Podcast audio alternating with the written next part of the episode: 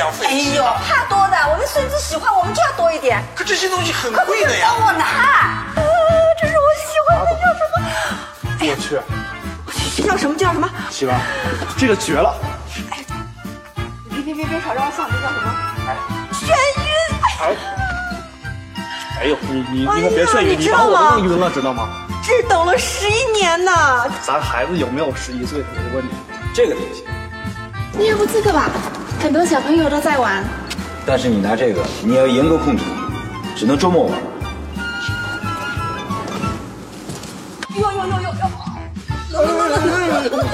再拿着拿着，给孙子。这不上个月刚买过吗？不一样的，不要紧的啦，钱赚来就是花的。好了好了，不拿了啊！下次我们再来拿。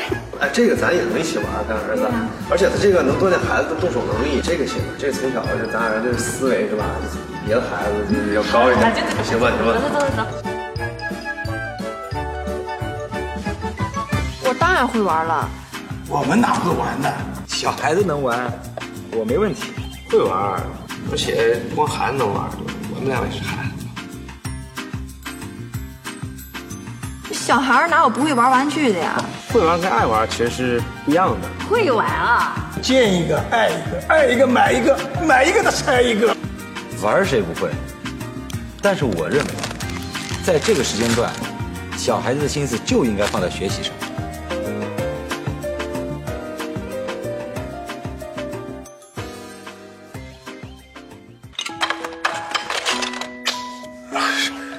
如果我们把所有的玩具都放在他的面前，并且是在短时间内呈现给他，这样的话会影响孩子的专注力的培养。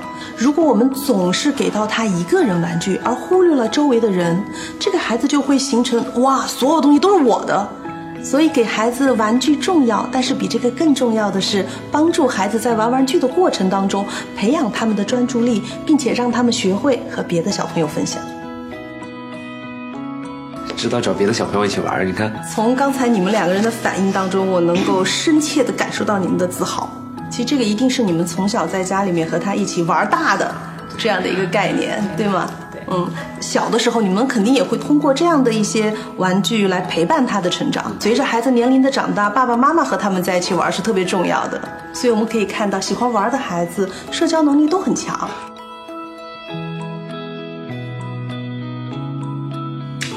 他怎么这个都不会？平时怎么教他的？是不是在爸爸的心中，玩对你来说根本不值得一提？其实，在我的概念当中啊，“玩物丧志”这句话是非常正确的。但是我特别遗憾的是，看到孩子最后的眼神，他特别的失落。当他看见别的小朋友走了以后，我们会更关注的是孩子在成长的过程当中有没有通过游戏、通过玩儿能够交到更多的朋友。所以我特别想告诉你们，玩儿也是一种教育。你看，我就说他不喜欢你选那个礼物。哎呦，要选钢铁侠就没那么多事儿，你知道吗？安安静。嗯，那个小男孩是不是喜欢咱们家彤彤啊？